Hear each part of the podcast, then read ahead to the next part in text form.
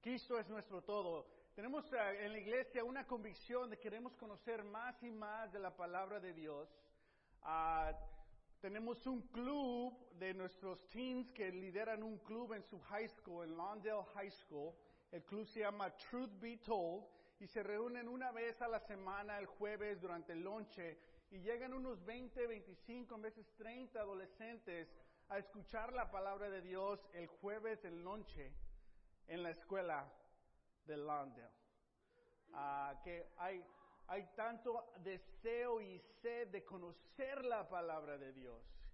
Ah, le damos las gracias a Alexis y Alex que lideran a ese club. Amén.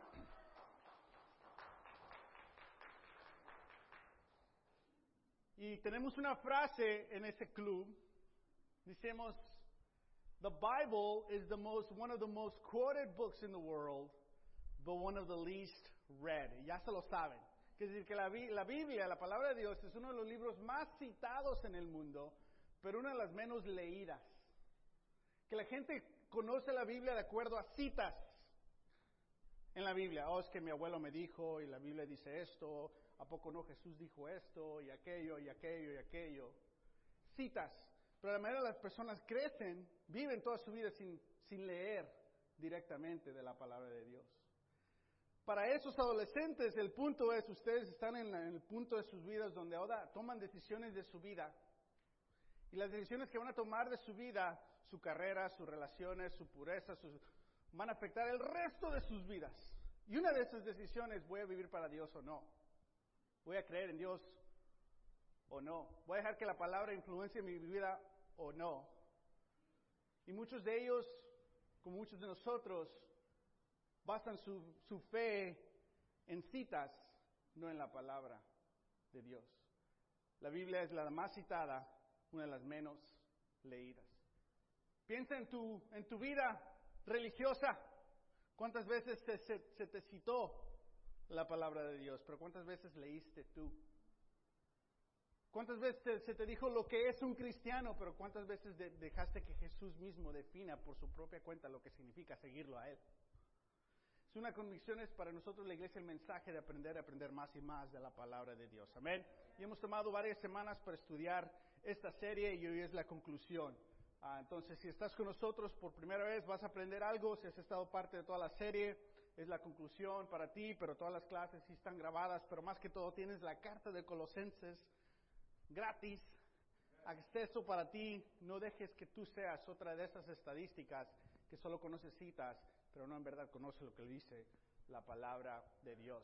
Hemos hablado de, extrañamos a Héctor, mira nomás, ahí está. Aquí y en Él, Cristo es nuestro todo, entiende tu valor en su iglesia y vimos siete puntos saludables de una iglesia y hemos leído todos los versículos de la carta. Ah, después ah, tenemos otra clase, ah, completos en Cristo, es decir, cómo se hace uno un cristiano, exactamente, claramente la Biblia nos dice. Que tenemos en Cristo una nueva naturaleza, es decir, que todos decimos, es que así soy yo, pero en Cristo también así eres. ¿Y a qué naturaleza vas a alimentar? ¿El tú o el tú en Cristo. Y muchas veces lo que tú en Cristo necesitas lo alimentas el tú de tu vieja ah, vida, de tus malos hábitos, y el nuevo tú en Cristo está débil porque lo alimentas la vieja naturaleza en lugar de la nueva eh, naturaleza. Y hablamos de en toda nuestra vida como Cristo tiene que ser parte fundamental y principal de nuestros matrimonios, nuestras relaciones y nuestro trabajo, ah, y cómo el hogar y el trabajo van mano en mano. Ahí pasamos la mayoría de nuestro tiempo, ¿no? En el hogar y en el trabajo. Y en veces basamos nuestra fe en nuestras relaciones y conexiones en la iglesia. Y qué bueno, pero ¿qué tal el otro 80% de tu vida que te la pasas en el trabajo ah, ah, y en el hogar? Ah, ¿Cómo está tu fe y tu vida ahí? comisionados por Cristo y hoy vamos a concluir con compañía en Cristo. Amén. Vamos a Colosenses capítulo 4. Vamos a leer la conclusión de esta carta y aprender de unos, unos hermanos con nombres que van a ser un poquito nuevo para nosotros. Versículo 7. Nuestro querido hermano Tíquico, fiel servidor y colaborador en el Señor, les contará en detalle cómo me va. Lo envío a ustedes precisamente para que tengan noticias de nosotros y así cobren ánimo. ¿En dónde está Pablo en este momento? En la cárcel, está encarcelado uh, domesticalmente, es decir, no está en una celda, está en una casa bajo guardia, no puede salir y ese guardia no lo alimenta nada. Todo está basado en la iglesia que provee para él ahí y está esperando juicio para ver qué va a pasar con, con su caso. Versículo 9. Va con, este hermano Títico, va con uh, Onésimo, querido y fiel hermano, que es uno de ustedes. Pongan atención a eso. Ellos, estos dos, los podrán al tanto de todo lo que sucede aquí. Es decir, que la carta no nos dice todo lo que sucede, pero nos dice lo más importante sobre la doctrina, la fe, pero hay otras cosas que uh, Pablo les va a decir a través de estas personas. Versículo 10. Aristarco, mi compañero de cárcel, es decir, no estaba en cárcel solo, les manda saludos, como también Marcos, el primo de Bernabé. Y tenemos que aprender por qué tiene que decir el primo de Bernabé. En cuanto a Marcos, ustedes ya han recibido instrucción. Si va a visitarlos, recíbanlo bien, es decir, no lo reciban qué? Mal. Hay una historia aquí con el carácter de Marcos. Después dice, versículo 11, también lo saluda Jesús, llamado ¿qué? El justo, y estamos aquí Jesús Mares con nosotros, que justamente le cambiamos el nombre a Chuy, ¿no? Porque al, a alguien en la Biblia que se llamaba Jesús, ¿qué le hicieron? Le dieron un apodo, era raro decirle, hola Jesús, ¿cómo estás? Jesús, Señor, ayúdame. Ah, y mejor le dieron un apodo, amén. Y nosotros le hemos pedido permiso a Jesús Mares, que si lo podemos decir de su apodo, Chuy, Chuy Mares. Ah, ¿no? Y hablamos un poquito esta semana de cómo en nuestra cultura latina hay tanta desconexión con Jesús que nos sentimos muy cómodos dándole nombre a uno de nuestros hijos, llamándolo Jesús. ¿Sí me explico? Y hablamos un poquito como, ¿qué sería en la cultura de habla inglés? Uh, digamos que uh, Fernando y Daisy uh, están embarazados, ¿no? No es una profecía. Oh, ¿qué van a tener? ¿Qué van a tener? Niño, ah, what are you going to call him? We're going to call him Jesus. What? Un poco raro, ¿no? ¿Por qué? Porque en la cultura habla inglés hay una conexión, un entendimiento quizás más avanzado a quién en verdad es Jesús. En nuestra cultura latina, por diversas religiones y malentendimientos y distancia de la palabra y acercamiento a la región, a la religión, nos sentimos como cómodos diciéndole a un niño Jesús. Un poco raro, pero dice mucho de nosotros como latinos. Uh, amén. Uh, pero bueno, si se llaman Jesús, no se sientan mal. Fácilmente te encontramos un apodo y se arregla todo. Uh, y dice, no, a mí me digan Jesse. ok, amén. ya me perdí. No era parte del plan. Justo dice, estos son los únicos judíos oh, que colaboran conmigo en pro del reino de Dios. me encanta eso. Y me han sido de mucho consuelo. Les manda saludos Epafras, que es uno de ustedes. Epafras era el ministro de la, iglesia de Colosenses que viajó a ver a Pablo y ahora va a ir de regreso, pero se enfermó. Uh, bueno, dice, que es uno de ustedes, este siervo de Cristo, Jesús, está siempre luchando en oración por ustedes para que plenamente convencidos se mantengan firmes, cumpliendo en todo la voluntad de Dios. Y creo que todos nosotros podemos decir que muy dentro de nuestro ser, la verdad, lo que más deseamos es cumplir toda la voluntad de Dios. El reto es de que en, dentro de nuestro ser hay otros deseos que se ponen en conflictos con cumplir la voluntad de Dios. Y regresamos a la vieja naturaleza, buena naturaleza, pero bueno, por algo estamos aquí. Versículo 13, a mí me consta que él, Epafras, se preocupa mucho por ustedes y por los que están en la Odisea y Herápolis, dos ciudades vecinas con dos iglesias en esas ciudades. Los saluda Lucas, el querido qué? Médico. ¿Y quién? Demas. ¿Y quién es Demas? Ahorita vamos a conocer a este Señor. Versículo 15. Saluden a los hermanos que están en la Odisea, es decir, los de la otra iglesia, ciudad hermana, como también a ninfas y a la iglesia que se reúne qué? En su casa. Una vez que se les haya leído ustedes esta carta, que, se lea también en la iglesia de la Odisea y ustedes lean la carta dirigida a esa iglesia. Hay un intercambio de cartas.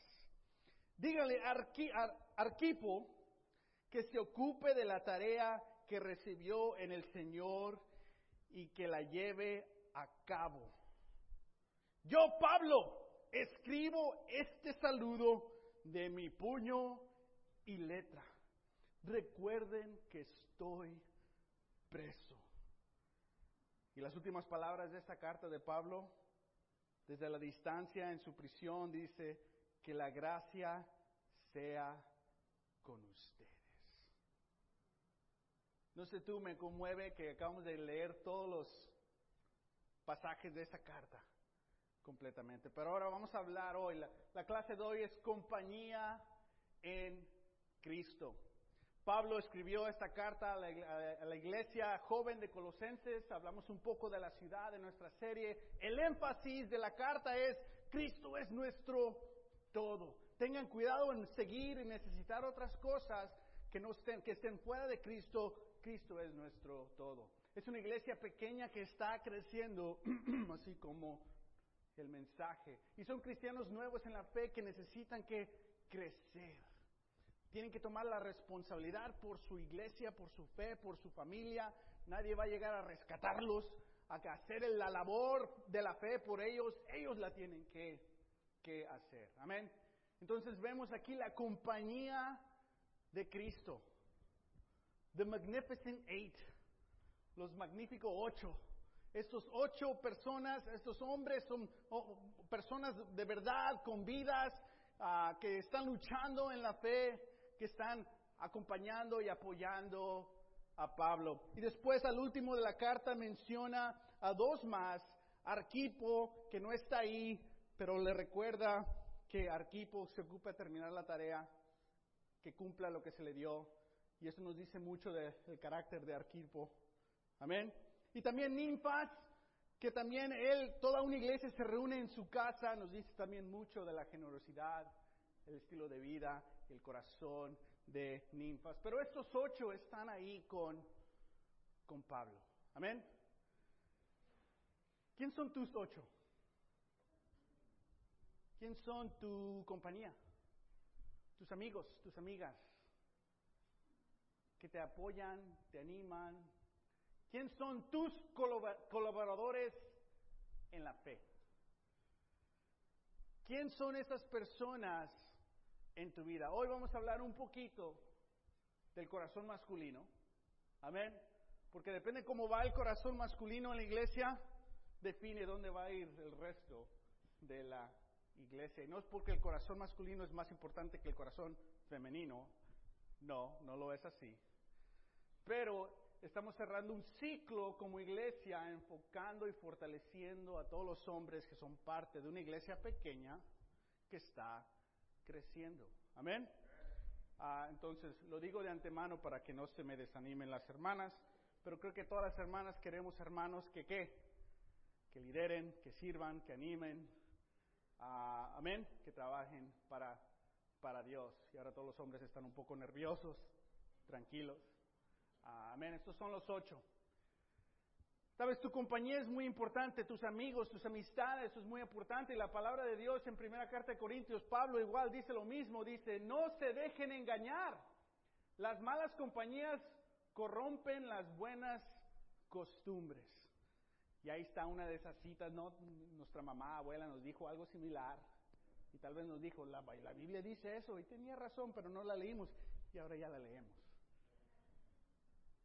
Dice, vuelvan a su sano juicio, como conviene, y dejen de pecar.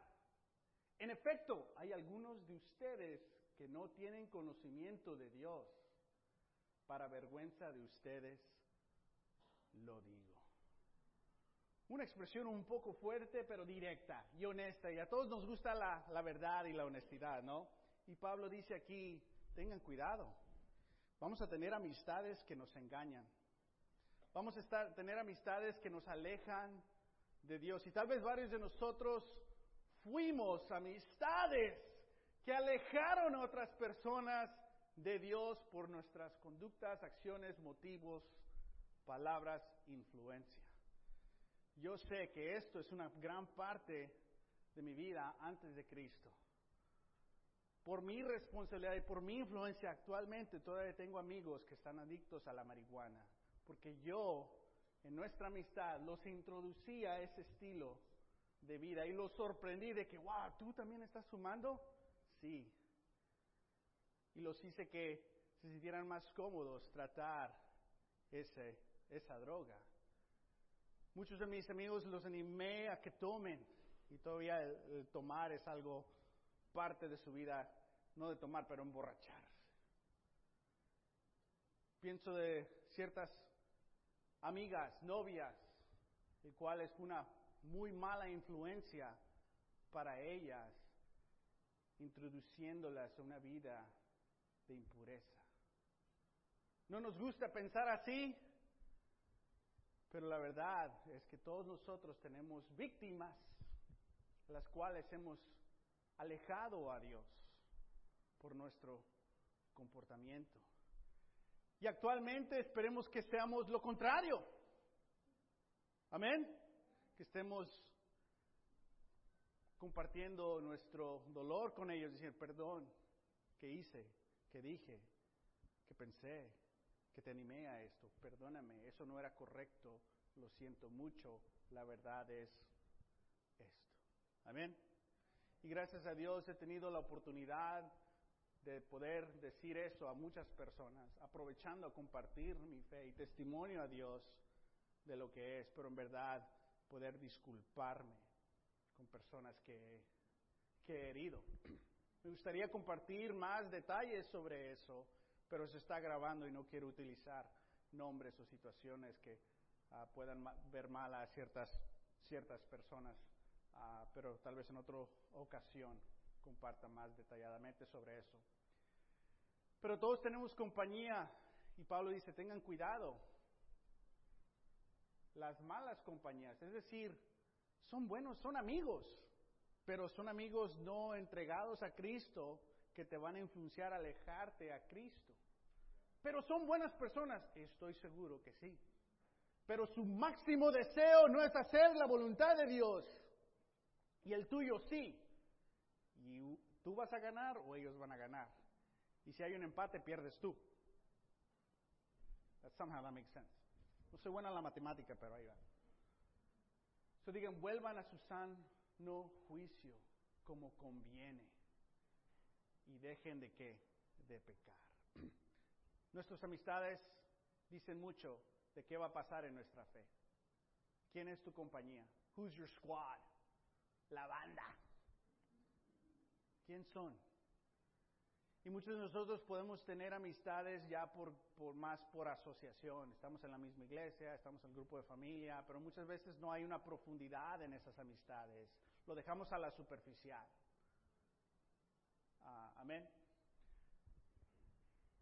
Como hombres hemos estudiado series tituladas Hombre auténtico y es una, una, escritura uh, clave de hombre auténtico, es manténganse alerta, permanezcan firmes en la fe, sean valientes y sean fuertes. Es decir, nuestra imagen del cristianismo usualmente era un, hombre, una persona débil, aburrida, no podía divertirse. No, no muchos de nosotros pensábamos ser cristiano es ser bien valiente. Yo pensaba que ser cristiano es bien aburrido. Pero conoces a Cristo y ves, wow, no. Si no eres valiente ni siquiera puedes seguir a Cristo. Es más, las personas que dejan o se alejan de Dios es ¿por qué? Porque son cobardes. Cobardes a la luz, cobardes a la verdad, cobardes al compromiso, cobardes a, lidiar con sus problemas. En Apocalipsis dice que, hablando del infierno, dice que todos los, los adúlteros, a los que cometen adulterio y los cobardes van a estar ahí. Wow, asocia la cobardía, es un grave pecado cuando viene de ser cobardes a hacer la voluntad de Dios. Como hombres, como gente de Dios, tenemos que mantenernos alerta, permanecer firmes en la fe, ser valientes y fuertes. Y en nuestra compañía a veces necesitamos valentía para ser honestos los unos con los otros. Amén. Entonces aquí está este grupo. Lo vamos a, a ver así, estos dos, estos dos, estos tres, estos dos, estos tres, y hablar un poquito de ellos. Ah, amén. Como hombres, todos tenemos etapas en nuestras vidas. Tenemos la primavera, y esto obviamente es para todo humano, pero vamos un poquito al corazón masculino para terminar nuestro ciclo. Verano, otoño y el invierno. Y lo que hemos descubierto es que de los 2 a los 22, del, de nuestro nacimiento a los 22 años, podemos decir que eso es nuestra, la primavera de nuestra vida. Y que después hay una transición de los 17 a los 25 porque somos latinos, le vamos a subir dos o tres. ¿eh? Los 7 a los 25, dejas, de, dejas quizá el hogar, dejas la high school si creciste aquí en los Estados Unidos, entras a tu carrera, al trabajo, ya no tienes un, un grupo escolar, ahora tienes nuevos amigos, es una transición. Amén. Y cada transición en nuestras vidas trae tres cosas. Trae inseguridad. ¿Qué voy a hacer? ¿A dónde voy a ir? ya quiere mi mamá que pague renta, o sea que trae inseguridad, ¿no? Trae inquietud, o sea, quiero hacer algo, pero no sé qué, o ya sé qué hacer, pero ¿qué tal si no funciona? O voy a ir a la colegio, pero no, no sé qué voy a estudiar, o sea, voy a ser doctor. Pero, pero no sé, pero no gusta ver la sangre, no sabemos, ¿verdad?, qué, qué, qué ser. Y nos sentimos indecisos y es, normal en una transición sentirte así. El reto es de que si te quedas así, define el resto de tu vida, ¿no? Y después llega el verano de los 17 a los 45, otra transición de los 40 a los 45, donde muchos hombres nos deprimimos, porque empezamos a evaluar nuestra vida muy negativamente. Oscar, 38, ya casi, o sea, todos, ni modo, pues te quedan dos años, ¿eh? Échale ganas. De los 40 a los 65, de los 60 a los 65, otro, otra transición, y de los 60 hasta cuando Dios mande, ¿ah? Pero en todas las transiciones podemos sentirnos inseguros, inquietos, indecisos. Y lo que Dios hace es, como dijo Cristian, Dios contigo. Tenemos la palabra de Dios, pero también Dios que nos da amistades de la fe, que te pueden ayudar en tus transiciones. Piensa en esta edad de los 17 a los 22, tenías una idea que hacer y buscaste apoyo con, amigos. ¿Qué, hiciste tú? ¿Qué van a hacer? ¿Qué? Es que todos vamos a ir para allá, es que todos para acá, ¿no?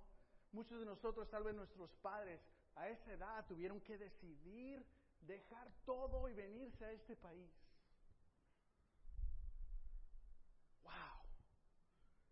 y había cierta inseguridad, inquietud, indeciso, pero todos tenemos, no podemos vivir así, tomamos decisiones. El punto es de que, ¿cómo lo conectamos con la carta de Colosenses? Desde que todos nosotros necesitamos compañía y amistades espirituales.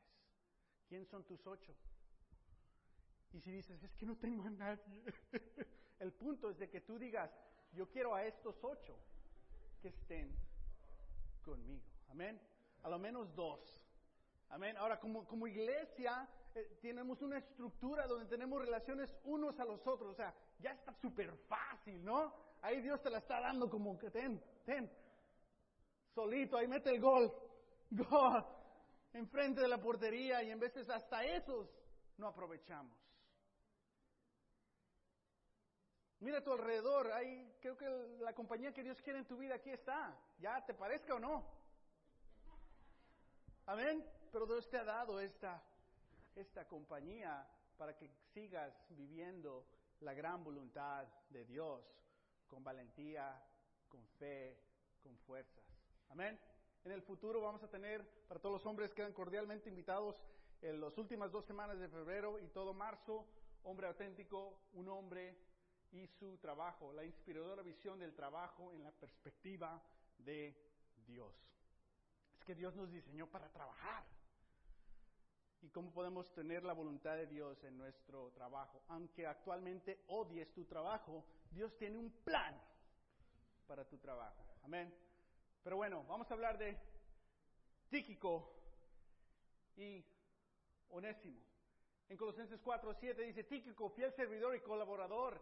Colaborador significa coesclavo, es que este hombre está comprometido y Pablo lo ve como un coesclavo, estamos en la misión juntos.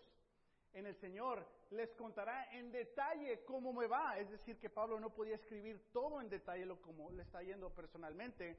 Es un, prisionero de Roma, tiene que tener mucho cuidado qué decir, qué no decir del sistema ahí uh, del imperio romano, ¿no? Pero Pablo quería que todos supieran cómo vive él, cómo sufre él, y les manda a este hermano para que les cuente. Amén. Pero ¿por qué no lo pone en la Biblia? Porque no es la Biblia para, para animar a Pablo, es una Biblia para conocer a Dios. La iglesia no está aquí para animarte a ti, está aquí para que conozcamos a Dios. La iglesia no está aquí para que te sirva a la iglesia, tú estás aquí para servir a la iglesia. Son dos mentalidades absolutamente diferentes que definen tu madurez en Cristo. Lo envío a ustedes precisamente para que tengan noticias de nosotros y así que cobren ánimo. What? El que está en prisión con pocos amigos está mandando a uno de sus pocos amigos para animar a los que viven en Colosenses. Muchos de nosotros somos amigos terrenales terrenales o terriniales, no sé cómo se dice la palabra. Territoriales, rivales. Es decir, que un amigo se acerca a otro amigo y tú te da envidia y celos. lo que nosotros, lo que tú eres mi amiga, ¿no me invitaron? ¿Ah? Y crecen rivalidades, ¿no? Envidia, división. La compañía espiritual es totalmente lo opuesto. Pablo no quería más amigos. Él quería que sus amigos animaran a otros posibles amigos. Amén. Y Títico, hay una historia que no tenemos tiempo de estudiar, pero él era un fiel servidor de, con Pablo, de Dios con Pablo. Él estaba encargado muchas veces, ¿sabes cuál era su misión? Colectar una ofrenda con muchísimo dinero y llevarla por meses a través de lugares muy peligrosos para dársela a otra iglesia. Qué responsabilidad y qué carácter, ¿no? De que, oh, es que llegué acá y me dio hambre, o sea, me agarré un masaje y agarré dinerito para... Pero también la valentía, la responsabilidad y la confianza que se le tuvo a él, darle esta responsabilidad como el administrador, ¿no? que llevó el dinero de ofrendas. Y dice aquí, él es un colaborador, este hombre tiene convicción, yeah. Y va, lo voy a mandar a él para que los anime. Oh, amén. Y después dice, Onésimo, pues ¿quién es ese? ¿Sabes quién era Onésimo? Era un esclavo. Y esclavo no significa esclavo como en los Estados Unidos la esclavitud, que ya hablamos, no es esa esclavitud. Cuando dice la Biblia esclavos, habla de personas que estaban en deuda. Levanta la mano si es un esclavo. Oh, cuidado. Deuda. Student loans. Y este Onésimo le debía dinero a Filemón. Y porque le debía dinero o tuvo una necesidad, se puso como empleado de Filemón para pagar su deuda. ¿Y sabes qué hace Onésimo? En la noche se escapa de su deuda sin pagarla. Y Dios trabaja. ¿Y quién se lo encuentra en Roma? Pablo. ¿Y qué hacen con él? Estudian la Biblia con él o lo restauran. El punto es de que ahora Onésimo se hace cristiano. Y esta carta de Colosenses está escrita en Colosenses, donde está Filemón. Fíjate, está Filemón ahí, lo y Onésimo. Me debe dinero. Por culpa de él, otros que me debían ya no me quieren pagar. O sea, no, había una historia, un rencor ahí. Y ahorita vamos a ver lo que dice Pablo de él. ¿No? Y puedes leer la carta de, de Filemón, donde Pablo está directamente describiéndole una carta a Filemón, diciéndole cómo debe tratar a Onésimo. Y básicamente le está diciendo, perdónalo. Filemón, yo estudié la Biblia contigo, tú me debes tu vida, no te voy a cobrar. Pero todo lo que te debe Onésimo, cóbramelo a mí. Y más o menos en, en un tono como amigo dice, pero considera todo lo que he hecho por ti. Imagínate si tú eres un amo, si tienes personas, si estás bien financieramente y tienes personas que te deben dinero, el reto que era ser cristiano para ti. Padre, perdona nuestras deudas, así como nosotros perdonamos a los que nos deben. Y muchas veces queremos más dinero. Pero muchas veces si tienes mucho dinero es el mismo reto porque Dios te está pidiendo más. Oh, ya no quiero, ya no quiero. Lo necesario, lo necesario, ¿no? Pero lo difícil que era para un amo hacerse discípulo, porque una expectativa es perdonar. ¡Wow! ¡Qué reto! ¿Que no? Pero Onésimo cambia y ¿por qué están juntos esos dos? Tíquico, fiel, siempre, por años. Onésimo, fiel, unos, unas semanitas y unos meses. Sin embargo, en Cristo son colaboradores. Si me explico, Dios pone una compañía en personas de que somos totalmente diferentes. El reto es que nosotros buscamos a personas como nosotros y por eso nos peleamos con ellos, o sea, es que son como nosotros. Pero Dios pone diversidad de carácter. Muchos de ustedes son amigos porque estamos, somos cristianos. Si no fuéramos cristianos, ni se hablaran. Porque personas como él te caen mal. Y personas como ella, ni las toleras. Pero en Cristo somos gran compañía y amigos. Y es un testimonio del poder y la gloria del Señor. Pero eso es lo que Dios desea. Que haya diversidad y perspectiva en tu vida. ¿Para qué? Para que lo conozcas mejor. Porque varias de nuestras compañías y amistades, si no oro, o sea, no respondo. Y nos ayudan a crecer y aprender de unos a los otros. Amén. Después a una compañía, Aristarco, Marcos y Justo, donde aquí dicen que estos son los únicos judíos. Dice, colaboran conmigo en pro del reino de Dios. Para un hombre espiritual, no hay mayor aliento de tener a otro hermano espiritual que ama a Dios como o más que tú. ¿Que no? Donde te sientes esa ese apoyo de que este hermano no dudo en su, no sé si me está echando mentiras, hoy o no, ¿qué? Ama a Dios y, haga lo que haga, está compartiendo conmigo su, su verdadero persona. No me mantiene a los oscuras, me ayuda y nos ayuda a crecer a tener esa, esa compañía. Amén. ¿Sabes quién persiguió más a Pablo? Su propia gente, los judíos. ¿Por qué está en la cárcel? Por los judíos. ¿Quién lo quería matar? Los judíos. Y, él dice, estos son los únicos judíos. Crecimos igual, aprendimos las mismas cosas, nuestra cultura, lenguaje, costumbres. Y son los únicos que me apoyan. No hay otra persona como yo, como mi cultura, que me apoya. ¿Qué nos dice de estos tres hermanos? ¡Wow! Increíble. En hombre auténtico hablamos que Dios le dio al hombre un mandato que obedecer, la palabra de Dios. Un trabajo que hacer, construir la iglesia, fortalecer su mensaje. Y una mujer que amar. Y todo hombre dice, amén. La definición de hombre auténtico es rechaza la pasividad, naturalmente podemos ser pasivos, tenemos que rechazar la pasividad. Acepta la responsabilidad, no le des la responsabilidad a otros o a tu esposa o a tu mamá. No, acepta tú la responsabilidad. Lidera con valor. No hay espacio para ser cobarde.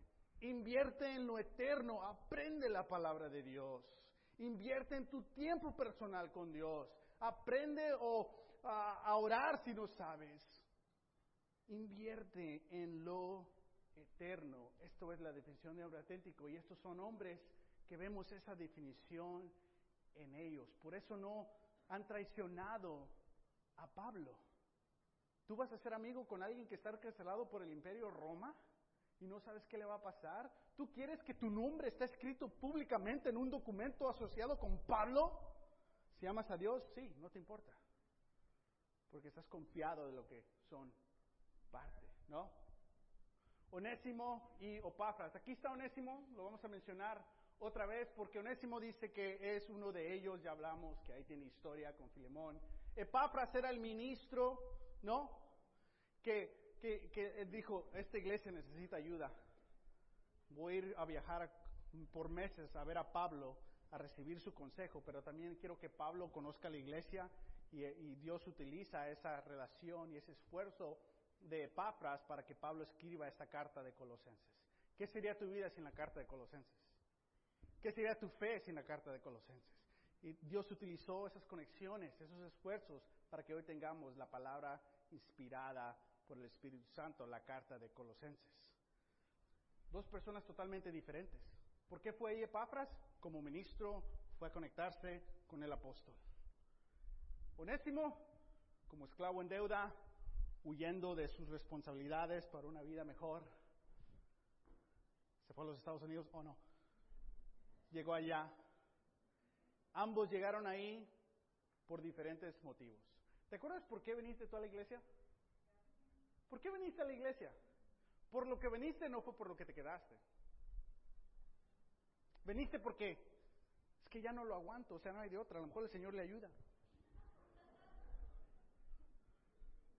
O viniste porque pues no tengo a quien aguantar, quiero a alguien a quien aguantar. O viniste porque sí, mi, vida es un desastre, o sea, ya lo sabía y pues ni modo, hay que ir con el Señor, hay de otra. O quiero ser más feliz, o quiero cambiar, o quiero, quiero, quiero, quiero, quiero, quiero, quiero. Y amén, Dios es Salvador, Dios tiene gracia, compasión, las puertas literalmente están abiertas, su iglesia, para que vengas y lo conozcas, pero no quiere que te quedes porque viniste, por lo que viniste. Dios quiere que te quedes por Él. ¿Cómo que por Él sí vine? Sí, pero llegaste a recibir algo de Él. Pero Él quiere que te quedes para que recibas lo de Él y ofrezcas lo de Él a todo el mundo. No importa por qué vienes a la iglesia, importa por qué te quedas en la iglesia. Onésimo y Opafras, totalmente diferentes. Vamos a esta escritura, Proverbios 27. Más vale ser reprendido con franqueza que ser amado en secreto. ¿Qué está diciendo Pablo? Yo estoy reprendiendo a Onésimo y a Filemón, le estoy diciendo la verdad, pero dice, tiene más valor decirte la verdad y quizá te, te ofende, pero te voy a decir la verdad, a, que te ame en secreto. Es decir, a que, sí, hola, ¿cómo estás? Te quiero mucho, hermano, me preocupa, ¿eh? ¿Qué? Tenemos que hablarnos con franqueza los unos a los otros, pero el punto es, ¿qué valoras más tú? Más vale, tiene más valor que tus amistades, que tu compañía sean totalmente, absolutamente honestos contigo. Para la Biblia eso vale más, pero para ti tal vez eso no vale más. Quieres ser más animado, no me digas la verdad, anímame cinco veces, dime siete cosas buenas y tal vez me digas una, una que. No hay que ser así. Amén. Para todos nosotros, que valga más hablarnos con franqueza. Franqueza incluye respeto. Amén. Franqueza incluye humildad. Amén. Franqueza incluye a darle a la persona la oportunidad de que comparta lo que ellos piensen y tú considerar eso también, amén. Pero el punto es, no hay que esconder, decirnos la verdad. Otra escritura, más confiable es el amigo que hiere que el enemigo que besa. En Latinoamérica, muchas culturas, como en Medio Oriente, ¿no? Se ven dos amigos, amigas y hola, ma, Yo crecí una parte en México, en Nayarit, donde eso no se usa. Y se me hace raro todavía, hola. Muchos de nosotros aquí en los Estados Unidos no usamos así. Muchos de nosotros sí dicen, ay, qué fríos son. Pero ese tipo de beso habla. Te, saludas, hola, ¿cómo estás? Muy cordial, muy cariñoso, es algo bueno, ¿no? Pero dice, es más confiable un amigo que te hiere a una persona, un amigo que simplemente te saluda bien, hola, hola, hola. Es decir, que nuestras compañías, en nuestras amistades, tenemos que en veces tomar un riesgo de que tal vez te voy a decir algo que te va a herir. Y cuando alguien te hiere, muchas veces lo único que asociamos a esa herida es algo negativo. No me quiere, no cree en mí. Porque usualmente cuando nos hirieron en el pasado eso significaba. Tenemos que cambiar nuestra mentalidad, vieja naturaleza, nueva naturaleza. Decir, ok, si alguien me hiere, ok, está siendo un buen amigo, me está diciendo la verdad, está siendo una buena amiga, me está diciendo la verdad. Y esa vocecita que te dice, pero ¿qué les importa? No es lo que dice Proverbios. ¿De dónde viene esa vocecita? Más vale que me hablen con franqueza. Mm, tiene más valor, más confiable. Voy a, esta persona sí puedo confiar en ella porque me dice la verdad. La otra me, no, no, pero no, no, o sea, no sé, no sé si le voy a tener confianza o no, porque no sé si va a ser honesta conmigo. Amén. Y ese es el tipo de compañía que podemos ver que acercó a estos, a estos, a estos hombres. No importa por qué vienes, importa por qué te quedas. En veces llegas a la iglesia y alguien te habla con franqueza y, ¡ah! y alguien te hiere y, ¡ah! pero dale más valor a eso. Ten más confianza en eso. Amén. Lucas y demás. Lucas, el que? El médico. ¿Sabes qué evangelio escribió Lucas? El evangelio de Lucas. Por eso en Lucas hay muchas referencias a la situación física de Jesús, porque Lucas era un médico. Lucas es el único dice que cuando Jesús estaba angustiado, sangró, sudó sangre. ¿Por qué? Porque era un médico, es algo que ocurre cuando estás en shock. Y él sabía eso. También fue el autor de eh, Hechos. Un gran compañero, un hombre muy inteligente, muy espiritual al mismo vez, porque muchas veces inteligencia es arrogancia, Lucas es inteligencia, humildad, trabajador, sabio, que buscó evidencias de Jesús, hizo toda una investigación para que su fe sea verdadera, no en citas, pero en lo que verdaderamente ocurrió. Para los científicos aquí, Lucas es tu gran amigo. Ya hablamos en esta serie, ¿no? Que hay diferentes filosofías, pero no toda filosofía está en contra de Cristo, pero muchas filosofías pueden apuntar en contra de Cristo, especial la filosofía de que cree en ti mismo, Tú eres el mejor tú y vete al espejo y di todas estas cosas. Tienes cierta verdad, pero el enfoque quién es? Tú. ¿Y qué pasa cuando te defraudas? No te preocupes, va a haber otro autor que va a comprar otro libro, lo vas a comprar y lo vas a leer y vas a hacer eso. Y cuando te defraudes otra vez, va a haber otro autor que va a escribir otro libro y vas a ir a su conferencia a aprender lo mismo de otra manera. No funciona. Cristo es nuestro todo, no tú. Todos caemos cortos y necesitamos un Salvador. Amén. Y Lucas es este que dice, la fe y la ciencia son amigos, van de mano en mano. Demas, ¿quién es Demas? No sé si notaste, no dijo nada de Demas. Ya andaba algo mal ahí con Demas, porque en la segunda carta de Timoteo, la última carta que escribe Pablo, antes de que lo maten. Estamos hablando de su primer encarcelamiento. Segundo Timoteo está en su tercer encarcelamiento y su último. Lo liquidan aquí. Pero dice, hablando a Timoteo, haz todo lo posible por venir a verme cuanto antes. Ya un Pablo fatigado, cansado, a punto de la muerte, diciéndole a uno de sus hijos en la fe, Timoteo, anímame, ven a verme. Wow. Después si lees ese capítulo dice, y, tráeme el saco que dejé allá, porque ya cuando envejeces te, te, te, ciertas cosas que nunca lo vas a tirar. Dice, tráeme mis, mis libros, y tráeme esto, estoy solo. Vente antes del invierno, porque si esperas al invierno ya no pueden viajar los barcos y no vas a llegar. Vemos esa desesperación de Pablo y en nuestra compañía, en nuestras amistades, se vale decir, anímame, me siento muy débil. Podemos pasar tiempo. Oh, tal vez en dos semanas. No, lo siento ahora. Ven en cuanto antes. Amén, se vale. Dice, pues Demas, por amor a este mundo, me ha que abandonado. Y se ha ido a Tesalónica. ¿A qué? No sé, pero ahí amaba al mundo. Hombre, dinero, mujeres, inversiones, no sé. Su amor era el mundo, no Dios. Y dice que Demas lo ha abandonado. Demas no lo abandonó en el primer encarcelamiento.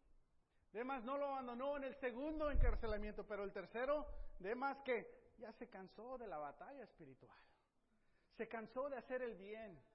Se cansó de negarse a sí mismo. Se cansó de perdonar a ese hermano que siempre se, se disculpa, pero dos meses después hace lo mismo. Se cansó y perdió su enfoque de Dios y dijo, yo quiero ser feliz, me lo merezco.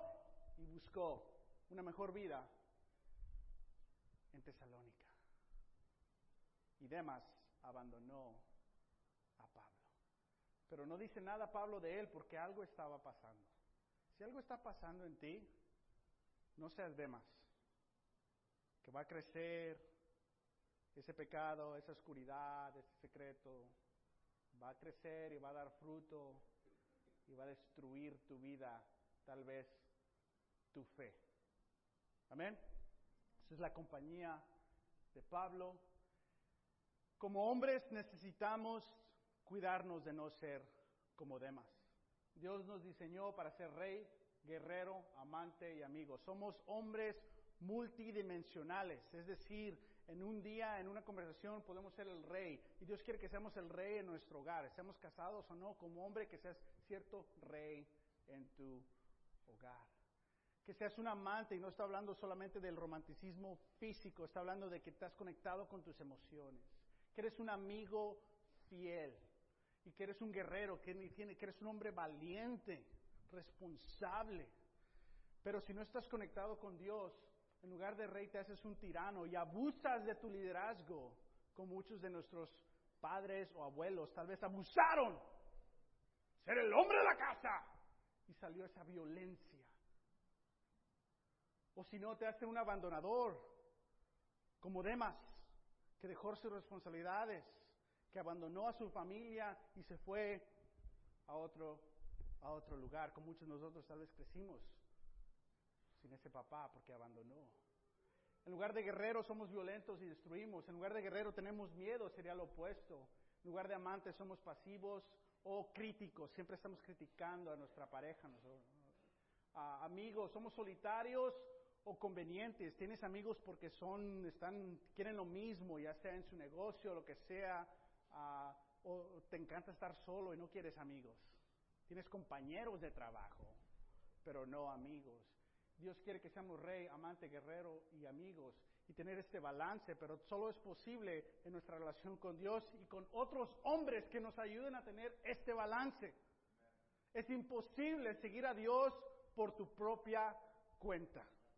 Necesitamos Cristo en nuestro todo y la compañía de hombres y mujeres de Cristo también la necesitamos por igual. Y por último, a Ninfas y a Arquipo. Ya hablamos simplemente de ellos, de que Ninfas Era un hombre generoso, abrió sus puertas, comprometido en la iglesia. Arquipo, no muy comprometido, le dabas una responsabilidad y es que se me olvidó, es que no sé, es que ya no quiero y la dejaba a medias. Y públicamente Pablo dice, bueno, es vale más reprendirlo con franqueza que amarlo en secreto. Deja pongo su nombre públicamente y recordarle, este no cumple su palabra. Anímenlo, ya que todos están leyendo esta carta, a que cumpla lo que dijo que iba a hacer. Y varios de nosotros como hombre, yo, uno de ellos, necesito este tipo de franqueza en mi vida. Por muchos años esto era el ánimo de otros hermanos ministros, Martín, queremos que seas un evangelista, pero no haces esto, tu carácter es así, te falta crecer en esto todavía. Era con amor y con franqueza, lo aprecié muchísimo. Amén. Y tres años después, porque no tomo decisiones rápido, Dios dio ese, ese llamado. Pero todos nosotros necesitamos eso si somos arquipo. Y si eres ninfas, gracias. No te canses de hacer el bien, de servir, de animar a la iglesia. Estos son los hombres en la vida de Pablo. Concluimos nuestra serie. Cristo es nuestro todo. Conéctate es nuestra frase en el mensaje. ¿Qué? Que necesitamos amistades para conectarnos. Estás en un servicio para conectarnos. Pero si quieres cambiar, Hoy simplemente escuchaste citas de la Biblia. Léelo por tu propia cuenta y hay que sentarnos dos o tres a estudiar. Y es ahí, en ese grupo pequeño, donde ocurre el cambio. Amén. Y ese cambio lleva a que puedas crecer y ser el hombre, la mujer que Dios te ha diseñado para que seas y que cumplas toda la voluntad de Dios en su en, tu vida. Ah, amén. Hoy cerramos nuestra serie de la, ah, de la, de la carta de Colosenses. Amén. Espero hayan aprendido muchísimo y lo pongan ah, en práctica. Gracias.